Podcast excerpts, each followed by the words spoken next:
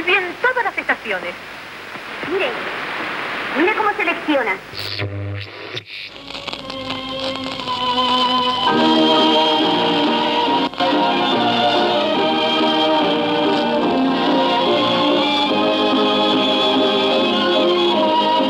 Una buena presentación de lociones y colonias York, la loción que hermosea y vigoriza el cabello con... Gregorio Barrios.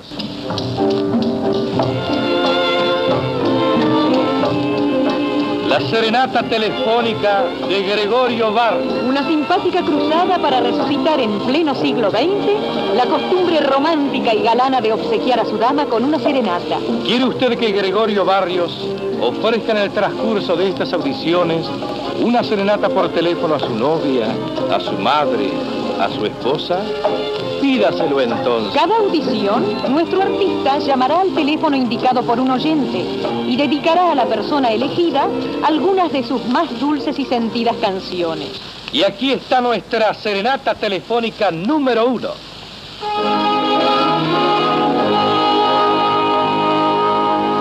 Ya hemos llamado a un teléfono de la característica 71, correspondiente a Palermo, y hemos establecido la comunicación con la persona elegida.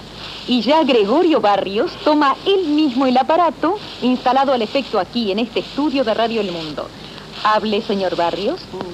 Hola. Habla Gregorio Barrios de Radio El Mundo. ¿Podría comunicarme con la señorita Delia? Ah, señorita Delia. ¿Es usted misma? Entonces, escuche esta melodía.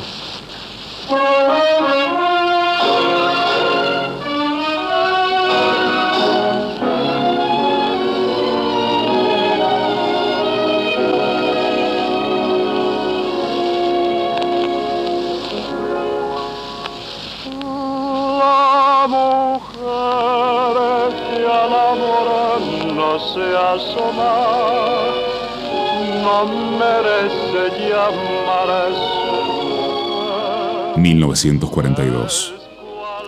Si es que acaso en las guerras hay un peor momento, la Segunda Guerra Mundial está en él.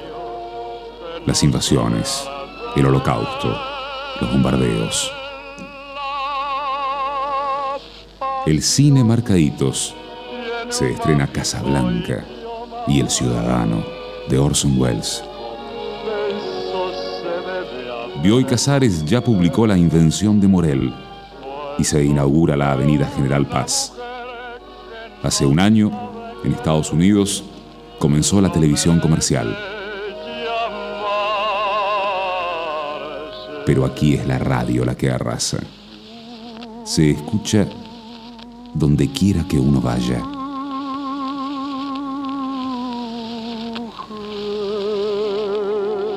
Me mandaban al almacén a la hora que estaba la audición de Federal los domingos. Cantaba Castillo, me acuerdo una vez. Y de todas las ventanas, no me perdí nada, porque de todas las ventanas estaba saliendo una canción cantada por Castillo. Era rubia y sus ojos celestes. No, te perdás nada. Ibas y volvías y de todas las ventanas salía lo mismo.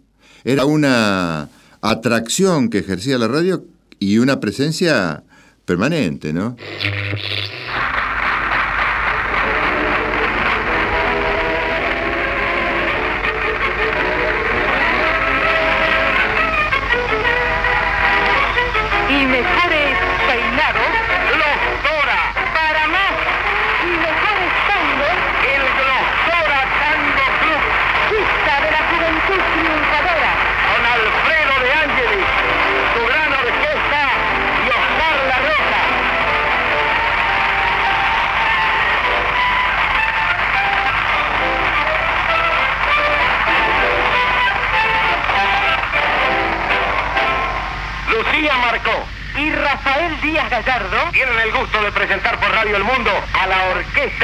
De Alfredo de Ángeles, cantando Oscar La Roca.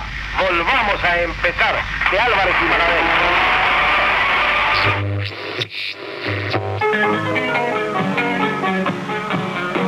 Cuando me pase tubo, yo se le diga cola, conteste enseguidita, he visto lo de Arola. ¿Qué premios más valiosos podrán ser recibir? He visto lo de Arola, lo que tiene que decir. Hola, Me he visto en lo de Arola. Donde la gente viene sola. Me he visto en lo de Arola, en lo que tiene que decir. Sosa se prepara para ejecutar la infracción mientras Boyé y Varela se sitúan dentro del área frente a Letieri. Momento de enorme expectación. Tira Sosa. Saltan varios jugadores y entre ellos como un fantasma Varela surge aplicando un recio cabezazo a la pelota y gol. ¡Gol de Boca Juniors! Varela sorprendió a la defensa millonaria y Letieri nada pudo hacer para controlar el brillante remate del hombre de la boina.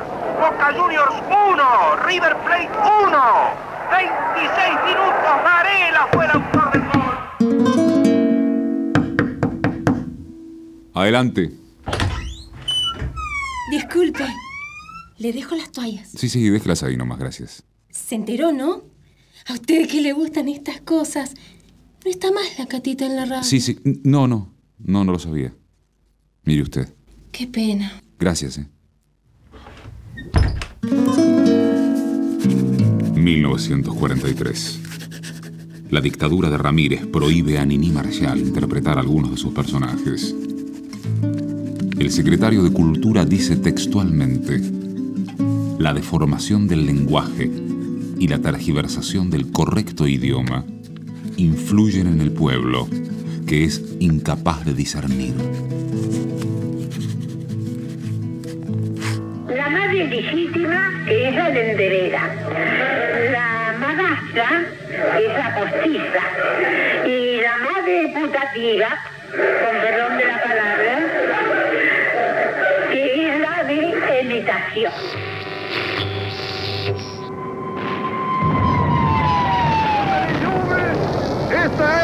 Unser Land ein. Österreichische Soldaten begrüßen Holzgaue.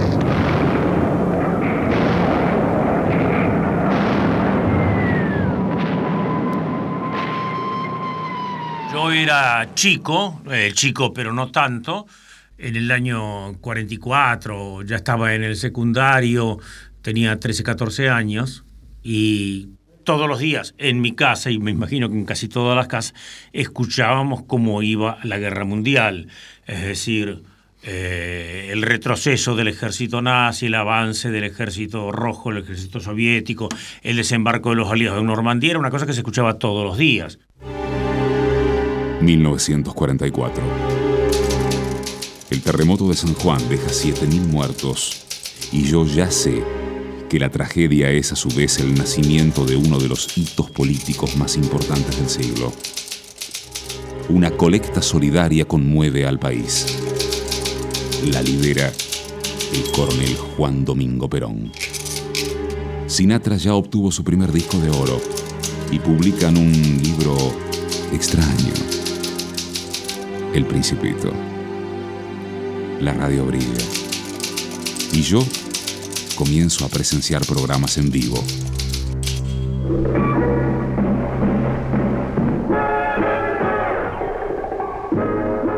Lo estoy viendo, pero me parece mentira. No lo puedo creer. Verlo en vivo a Sandrini. Lo que hizo ese hombre el día del cumpleaños de la señora, que nos agarró justamente en New York, ¿qué hizo? Para celebrarlo se puso a tomar whisky. ¿Con su esposa? No, con soda. Digo, acompañado por ella. No, acompañado por mí, que yo lo iba siguiendo para ver dónde caía después de cada nueva botella. Ah, sí, ahora sí. Y, y- y en una de esas se acuerda del cumpleaños de la señora y se mete en una tienda de esta de artículos para damas, sí.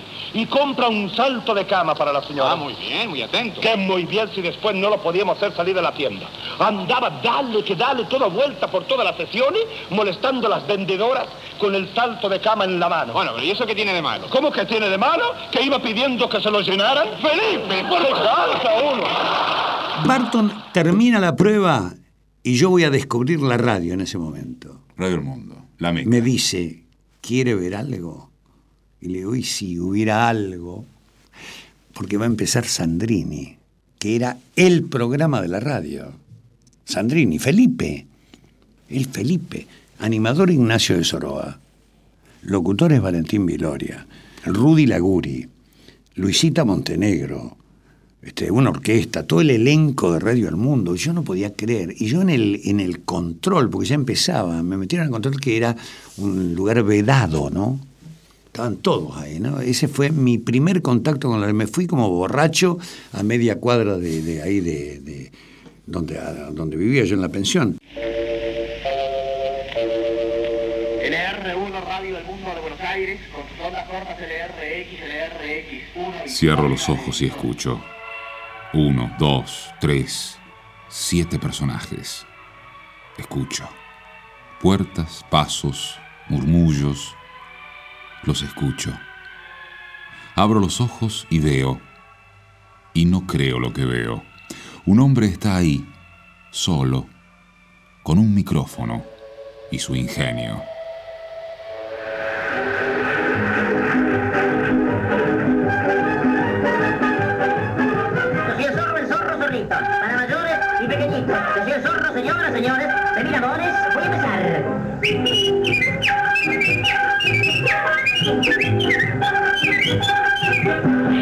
Momentito, por favor, que acá hay un señor que está esperando. ¿Qué deseaba, señor? Este, buenas noches. Aquí estoy también para brindarle a ustedes. Este, quiero contribuir con mi granito de arena cantándole un partido de fútbol en flamenco, que es lo único que puede transmitirlo. Aquí me acompaña en la guitarra siete dedos. Véngale ahí el fútbol en flamenco, venga, pégale, pégale, venga, venga, venga, no, tú quédate ahí, pero venga para el canto, vale, esto, venga de ahí.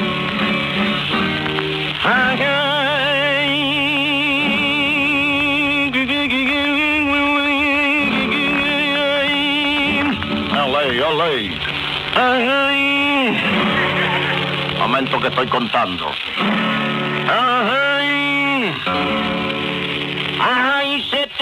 75 mil personas apenas. Hace un día espléndido de sol. Es muy posible que caiga una tormenta de Padre y Señor nuestro. y Que estamos tan acostumbrados a la mojaura, que la mojaura más que le hacen al mundo.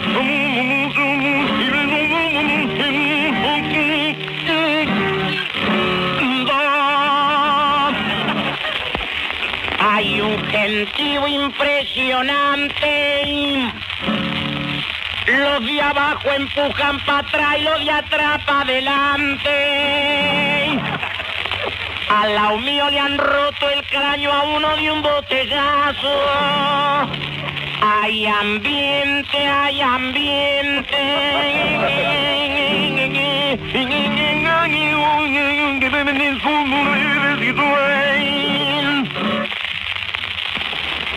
Entra el referí a la cancha. Se pone en movimiento la pelota. Palanga la pala con cuero, con cuero, palanga, palanga, moreno, moreno, luzón, luzonga, moreno, moreno, palanga, palanga, moreno, morena, palanga. Se produce un amontonamiento frente al arco contrario. Entra Boye a la carrera, remata y... uy, uy, uy, remata y gol de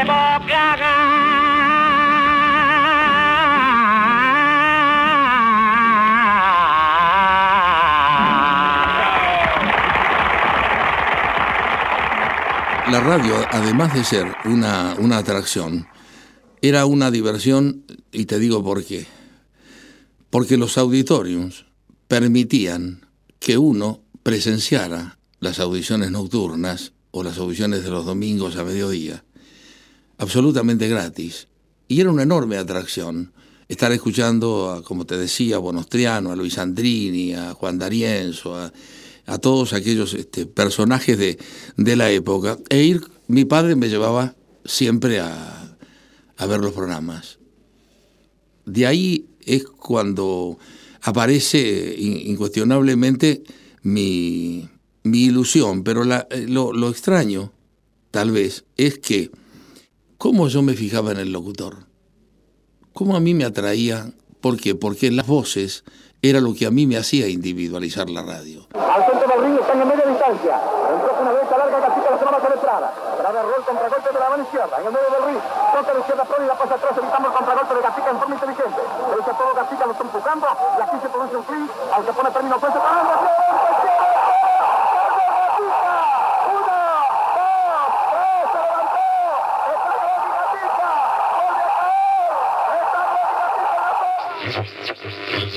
Gran pensión el campeonato. Me gusta Boca, mi amigo, por sus garras de campeón. ¡Ay, Boquense, viva Boca! Pero en el juego de River, Pedernera es profesor. En Independiente Rigo, en San Lorenzo está Greco y en Racing el Gran Salomón. Al final, ¿de quién sos? 1946. Asume Juan Domingo Perón. Y de acuerdo con estos propósitos y fines, formula solemnemente la siguiente declaración de los derechos del trabajador. Primero, derecho de trabajar. El trabajo es el medio indispensable para satisfacer las necesidades espirituales y materiales del individuo y la comunidad, la causa de todas las conquistas de la civilización y el fundamento de la prosperidad general. Y hay que el derecho de trabajar debe ser protegido por la sociedad, considerándolo con la dignidad que merece y proveyendo ocupación a quien la necesite. Converso con la gente en los barrios, en las casas, en las oficinas. Quiero saber qué escuchan, porque todos escuchan, todos. Y la radio. La radio tiene más vida propia que nunca. Señoras y señores, en vuestro hogar, el show de Pinocho.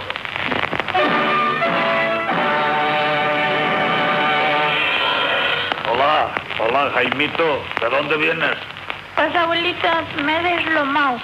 Caramba, ¿te lastimaste? No me he deslomado, he venido de Lomas de Zamora, me he deslomado. He venido de Lomas donde vive mi amiguito el Inca. Hombre, ¿tú tienes un amigo inca? Sí, incapaz de nada bueno. Ha inventado un juego con la hermanita, pues, que se llama el Fenuca. ¿Y cómo es Alfanuca? Él pone el fierro a la hermana la nuca. Me acuerdo los primeros personajes fueron Doña Mariucha, que era una viejita italiana que hablaba así, ¿cómo me va? ¿Cómo me va? Y contaba cosas que le habían pasado a ella o que a ella le habían contado sentimentales, ojo, ¿eh? Pues no era todo humor, ni mucho menos. El funebrero, una de las primeras cosas que hicimos también. Mira que se lo dijimos, no crucé la 9 de julio leyendo esa revista. No dijo, no, que a mí no me hace nada detrás. Mira que de Monte viene pesada la cosa. No, no. Seguía largo, largo, ¿no? Y después, después decía Miguelito Cosa, el que tenía la vida, y su amigo. Y él decía, azul quedó. Iba vestido de overol, la del medio el marinero rubiecito, que le vendiera aquella radio a transistor. Y tu amigo, azul quedó. Y tu amigo, azul quedó. Azul, azul, azul quedó. 1949. La Convención Constituyente aprobó la reelección de Perón. Se inaugura el aeropuerto de Ezeiza y en Europa triunfa un argentino, Juan Manuel Fangio. Leo un gran libro, 1984, y me parece estar volviendo al futuro, quiero decir, al presente. Me siento perdido en el tiempo y a la vez me encuentro cada vez que te enciendo cada vez que me encendés. En su décimo cuarto año de grandes éxitos,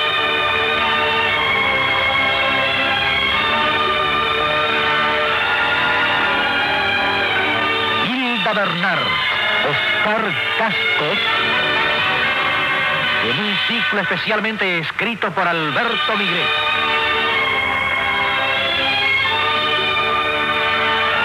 En la cartelera de este mes,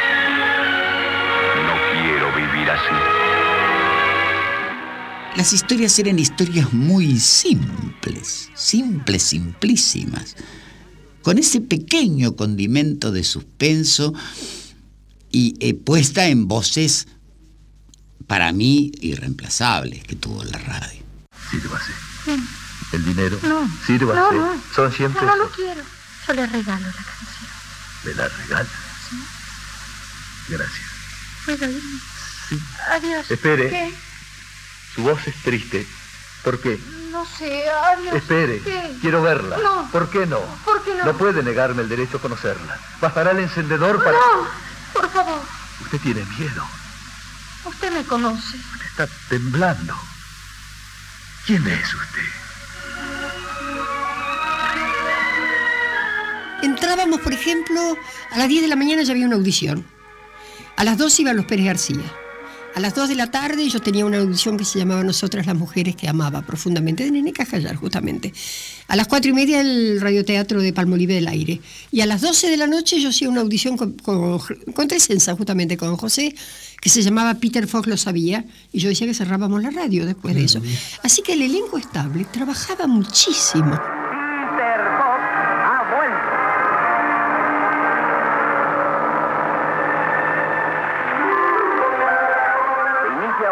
Una nueva aventura de Peter Fox. El suspenso y la intriga están latentes a cada paso y el hábil pescante se ve obligado a solucionar un problema que por momentos parecerá imposible de destruir. ¿Cómo se inicia? En el preciso instante en que alguien llama con insistencia a la puerta del departamento que ocupa Peter Fox. Entonces, el autor sabía para quién iba a escribir la obra. Trabajaba con una absoluta libertad. Entregaba su capítulo en la radio y el director de la compañía dirigieron nombres como don Armando Discépolo, como José Tresenza, como Luis Pérez Aguirre, como Gustavo Cabero, como Julio Durán. Eh, ellos dirigían a los actores acompañados por el elenco estable se hacía una primera lectura del libro, se hacía una segunda lectura del libro, se hacía una pasada por micrófono, tal como si el programa estuviera saliendo al aire, y luego se transmitía en vivo. Hola. Sí, amigos. Esta es la casa de los Pérez García. ¿Qué te pareció el muchacho, Raúl? ¿Y a vos? ¿A mí? Un tirifilo. Pero como yo voy a ser la suegra, mi opinión no cuenta. Yo todavía no sé si es un vivo, un fresco o un tarado. Raúl. Auténtico. Y ninguna de las tres cosas me gusta para marido de Clarita. Por supuesto, se lo dijiste. No, todavía no.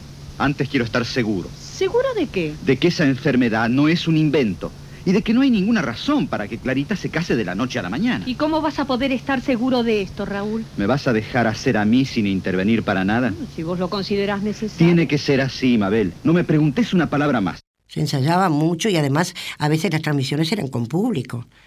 Yo nunca me olvido el Teatro Palmolive del Aire. Escúchame, los locutores iban de soirée. No, no, era una cosa, pero con alfombra roja la entrada de Radio El Mundo. Imagínate los actores. Pero no, era toda una ceremonia. La radio era como el teatro. Sherlock Holmes en Buenos Aires. Pase usted. Señor Holmes, yo... Sagitario. Recobre el asiento junto al fuego. No, no, no, no, así no. No, junto a la ventana podrían verme desde afuera. Prefiero aquel sillón en el rincón. Usted, dígame al menos qué la trae. Algo terrible. Sé que está usted acostumbrado a estas cosas, pero le aseguro que lo mío es distinto, aterrorizante. Por partes, señorita. Eh, Leila Hudson. Aviva el fuego, Watson. ¿Sí? La señorita Hudson tiene frío. No es el frío el que me hace temblar. Es el miedo, señor. El terror. Me acuerdo de mm, un radioteatro que, que hecho por Adalberto Campos, que era el León de Francia. Y la gente estaba enamorada de su voz. Nadie imaginaba que Adalberto Campos medía 1,20 y, y bueno, en la novela lo vendían de otra manera y la imaginación lo hacía de otra manera, que ese es el encanto, uno de los grandes encantos de la radio. Es él, el divino, el salvador, el león de Francia. Linda boda. Linda para afilar los puñales y hacer con ellos mil rosas, mil rosas de roja sangre. Ya viene entrando la novia en la vieja Notre Dame. Pero tiembla, porque tuya no ha de ser capitán de basurales.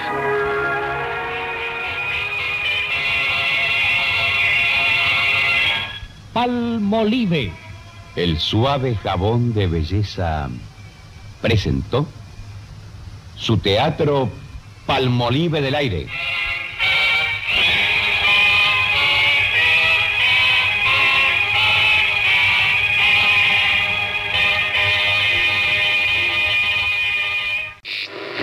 Mujeres de mi patria, recibo en este instante de manos del gobierno de la nación la ley que consagra nuestros derechos cívicos y la recibo ante vosotras con la certeza de que lo hago en nombre y representación de todas las mujeres argentinas, sintiendo jubilosamente que me tiemblan las manos al contacto del laurel que proclama la victoria. Y así termina la cosa con música bien porteña que brilla como una enseña en el arte popular. Y quien la vino a entregar es uno que ya hizo escuela, un estilo definido. Y ya se acabó el partido. Se despide Héctor Varela.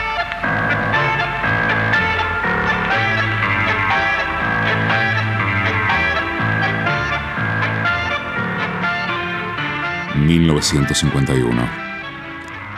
Siento que hay una radio en cada casa. El general fue reelecto por abrumadora mayoría, a pesar de los problemas. Las mujeres votaron por primera vez. Se crea el Instituto Superior de Enseñanza Radiofónica, ISER, y comienza a transmitir Canal 7. La coincidencia es notable. El director de cámaras de esta primera transmisión no es otro que Enrique Susini, uno de los locos de la azotea. Y quien convence a Evita de traer los equipos es don Jaime Yankelevich, pionero de la radio comercial en nuestro país. Se insinúa una nueva era.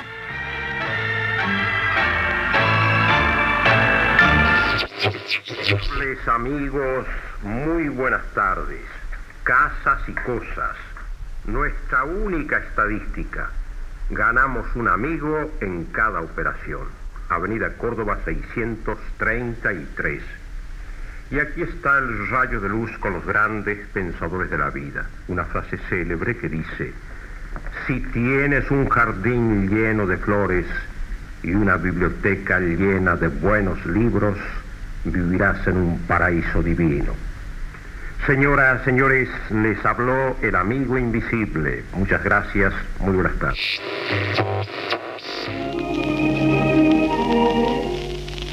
Pienso y digo lo que pienso. Nos acompaña hoy Hugo del Carril. Él también ha querido conversar con sus muchos amigos para expresarle su sentir en un mensaje pleno de verdad. Escuchemos a Hugo del Carril. Hasta hace poco, siete años, ocho años, la Argentina estaba domesticada por un puño ajeno, por una mano donde brillaba el frío dinero de los otros, un brazo donde no latía el pulso caliente de los nuestros. La estrella seguía allá, detenida, oscurecida por las nubes de una tormenta inmóvil, y seguía siendo estrella, lo seguirá siendo pero estaba como envuelta en una mordaza, como tapada por un dólar. Usted sabe lo que quiero decirle. Lo sabe muy bien. Saludos a Ricardito y que mande vino Vallecito. Que vinito, que vinito, que vinito Vallecito. Saludos a Ricardito y que mande vino Vallecito. Que vinito, que vinito, que vinito Vallecito.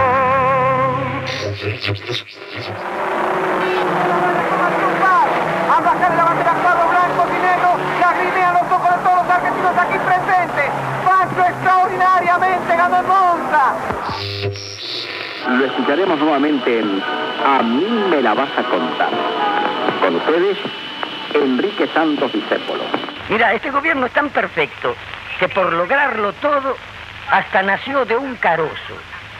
No arrastra taras, no arrastra pasados, solo tiene un presente indiscutible y un porvenir que da envidia. Sí, Mordejito, vos sabés que no debés volver, como sabés que en el cuarto oscuro tus candidatos y vos lo van a votar a este gobierno, sí, yo sé lo que te digo. Tengo 50 años y una memoria de fierro. No me la vas a contar, mordicito. Hasta mañana, ¿sí? Cinco, cuatro, tres, dos, uno y fire.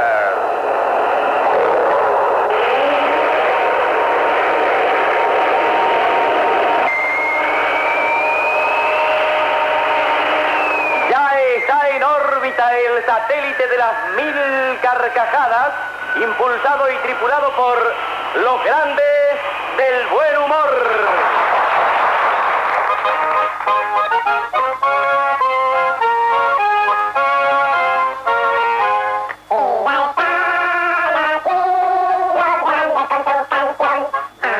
La radio tiene la magia de estimular la imaginación del que escucha. Vos escuchás una novela por radio y te imaginás el lugar, te imaginas el personaje, cómo está vestido, cómo está peinado, para dónde camina, para dónde va, si abre una puerta, cómo es la puerta. Vos te tenés que imaginar todo eso. Los cinco grandes del buen humor en el estadio de Santiago del Estero y en el estadio de Tucumán, que eran canchas de fútbol tapiadas, ¿no? Con un gran escenario. Nosotros llegamos a meter en el Parque de Grandes Espectáculos de Tucumán en un domingo 17.000 personas. El pobrecillo no tiene la culpa. Él oye hablar a la gente en la calle y repite sin saber lo que dicen, pobrecito. ¿Qué no vas a ver lo que dice el granuja? Mami, mami. Ahí está, mira. Mi pequeñinga. Mamá. Qué bonito mío, sí. Qué barato sale tomar un taxi, ¿eh? ¿Oíste, no? Eso también me van a decir que lo escuché en la calle. Vamos, vamos, vamos. Y a los siete años tengo el primer impacto fuerte con la radio. Sábado 26 de julio de 1952, 7 de la tarde, estábamos, eh, se casaba mi tía Delmira, la hermana mayor de mi mamá, con un señor viudo que tenía una estación de servicio en el pueblo de al lado. Estábamos todos los chicos convocados a la fiesta y de repente estaba la radio a todo volumen y gritan por detrás de la tapia, che, bajen el volumen, que murió la Eva.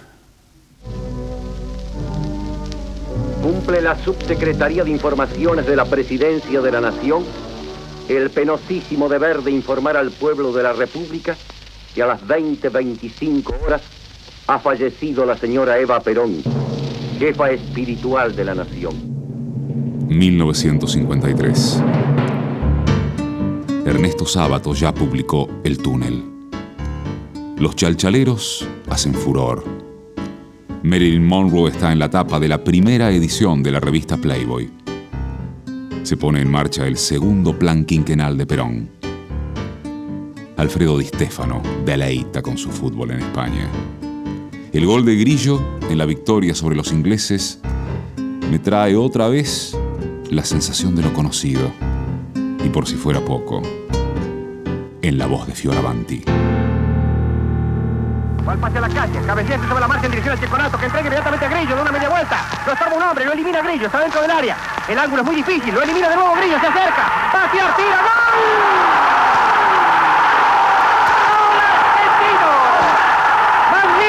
Jugada de Grillo, extraordinario derroche de habilidad del jugador argentino y Pittsburgh quedó completamente batido a los 42 minutos. Alimento nutritivo para grandes y chicos, les recomienda que mientras escuchan esta audición, tomen ustedes el riquísimo Toddy frío. Toddy frío que reanima y refresca. Y así se complace en presentar.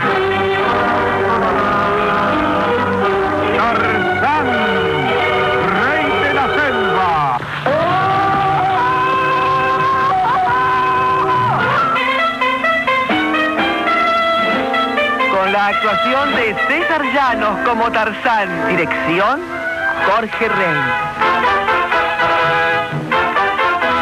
Hay algo clásico en los cincuentones que es recordar la hora del regreso del colegio, Tarzán a la hora de la leche, pero no solamente Tarzán, estaba Poncho Negro, estaba Sandokan Y después la radio estaba todo el tiempo encendida. Y en Radio El Mundo estaba Peter Fox y venían los Pérez García y después los programas de atracciones a las 9 de la noche. Todo el tiempo escuchaba la radio.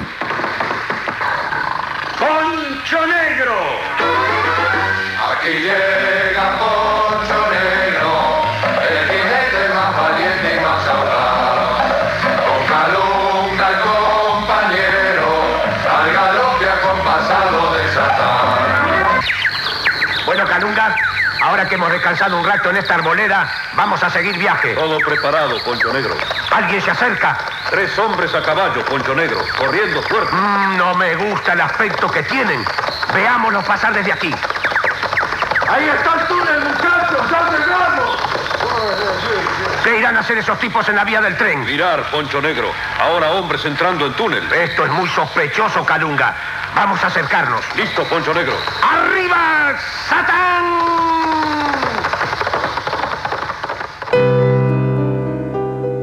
31 de agosto de 1955. 8 de la mañana. Me despierto con una única idea en la cabeza. Ir a la Plaza de Mayo para ser testigo de uno de los históricos discursos de Perón. Como si mi presencia allí pudiera cambiar de alguna manera el devenir de los hechos.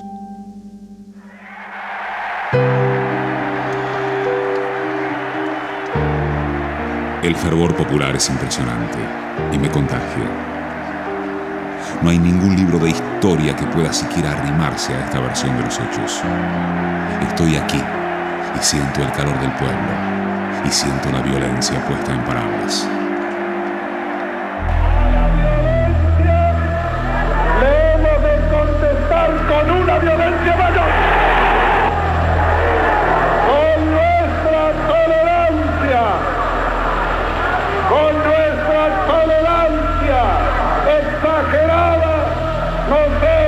Hemos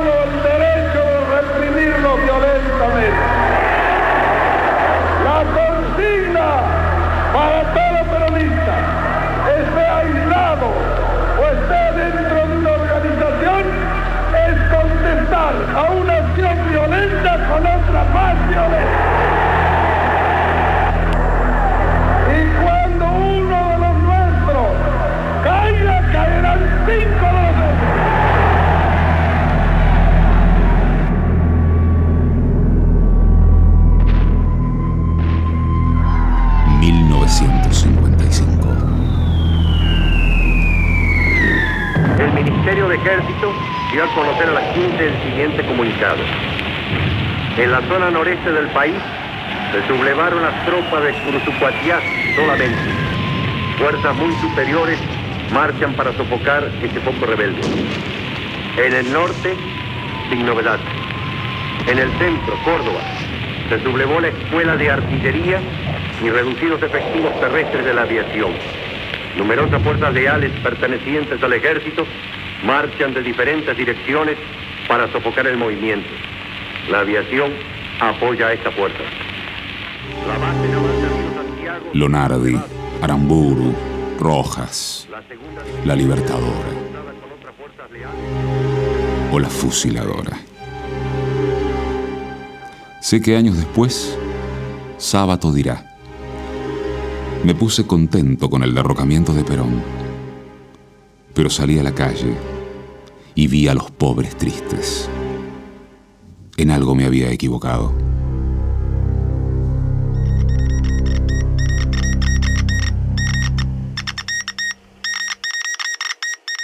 Teníamos que hacer los informativos con siete copias. Uno iba al CIDI, otro al CIN, Servicio de Informaciones Navales, otro al CIE, Servicio de Informaciones del Ejército, a siete servicios de informaciones y hasta que no regresaban las siete copias firmadas y selladas, el informativo no iba. Entonces eran informativos manontropo, porque los informativos hay que hacerlo como dos horas antes. El informativo de las nueve de la mañana había que tenerlo entregado a las seis y media para que la interminable sucesión de servicios de inteligencia terminaran aprobando y entonces, este, bueno, se redactara. En aquella época, te acordarás, estaba prohibido mencionar Perón.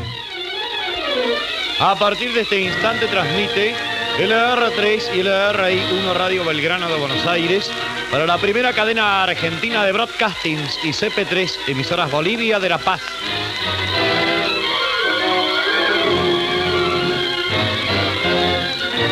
Interesante, emocionante, sin igual.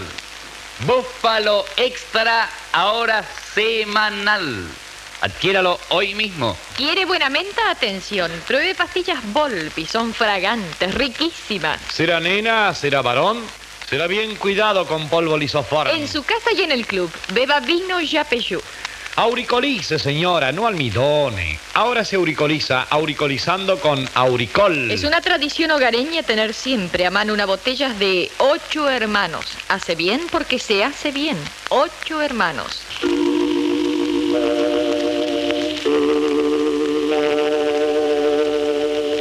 Buenas tardes. Sin dolores de cabeza.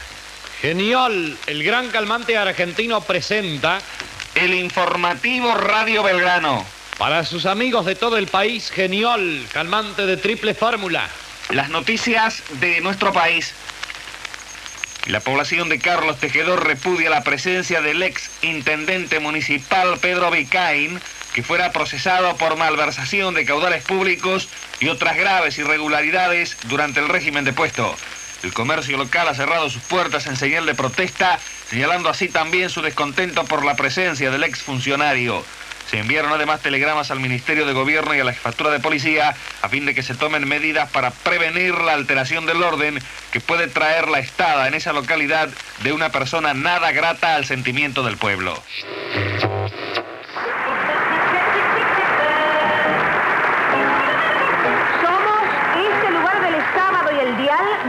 Sucumbe la fiesta. Corrientes, la calle siempre de turno. Por la desvelada, el caballero del callar elocuente. Don Pepe Pérez y Pepe.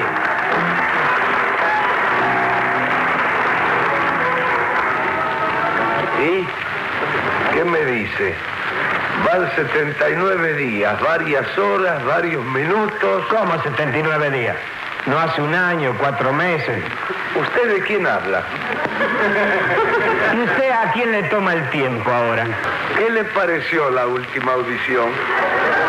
¿De qué programa? Del de las respuestas. ¿Del de pregunta y respuesta? No.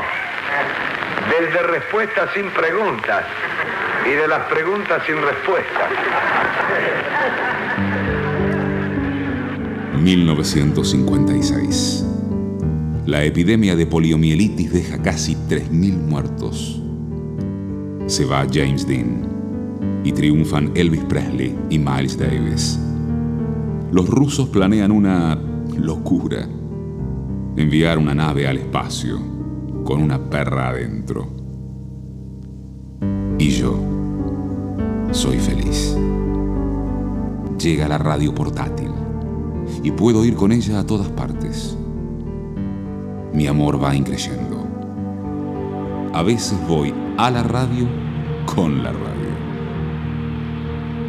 Y delante mío está Nini, la más grande. Allora, Gianni, te va che sì? ya lo ves. Ya lo ves subsistiendo. Decime, Pichón, Sí. ¿vos no querés colaborar en el beneficio que realizamos en el Palais Rouge? ¿Animando el espectáculo? Eh, ¿Qué tengo que hacer? Y vos salís, decís cuatro pavadas de esas que acostumbrás y ya está. ¿Pero por qué no lo lleva a Fontana, eh? Me has dado una idea, ¿eh? Sí, claro. Mira, va a ser algo, pero algo brutal, porque toma parte lo mejor. De la crème, de la crème. Fíjate, mi prima Zoila. Soy la vaca de Pereira.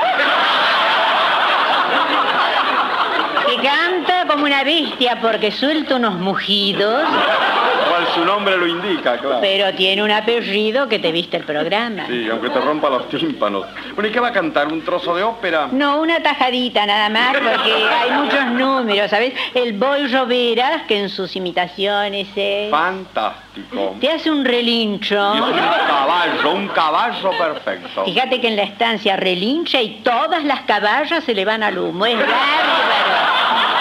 Bárbarote. Con decirte que imita el canto del gallo y enseguida empieza a amanecer.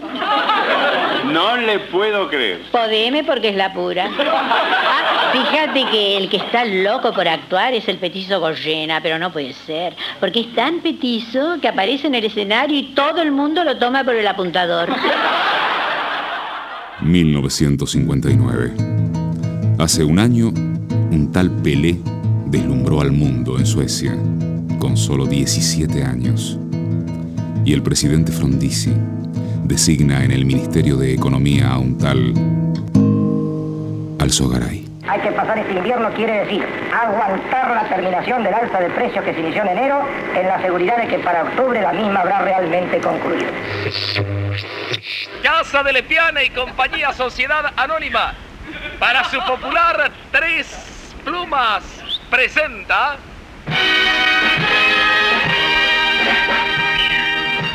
La revista deslocada. Digamos la revista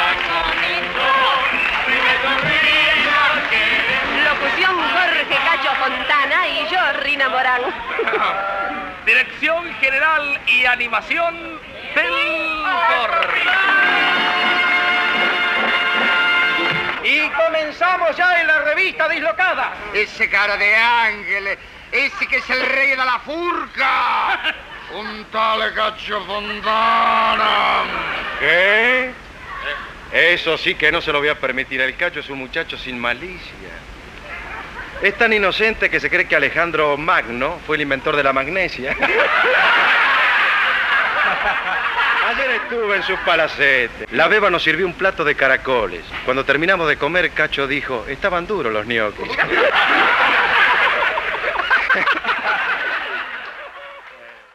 Estoy justo en la mitad del camino.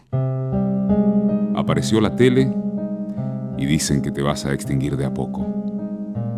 Yo sé que el final no es ese, pero con esto de viajar por el tiempo, de haber perdido la relación entre presente y futuro, me angustio igual. Se te vienen encima. Te van a sacar actores, elencos, programas. El golpe va a ser fuerte, te aviso. Pero quédate tranquila, que sos invencible. Y yo te quiero más todavía, mucho más. No veo la hora de completar el viaje y conocerte de una vez por todas.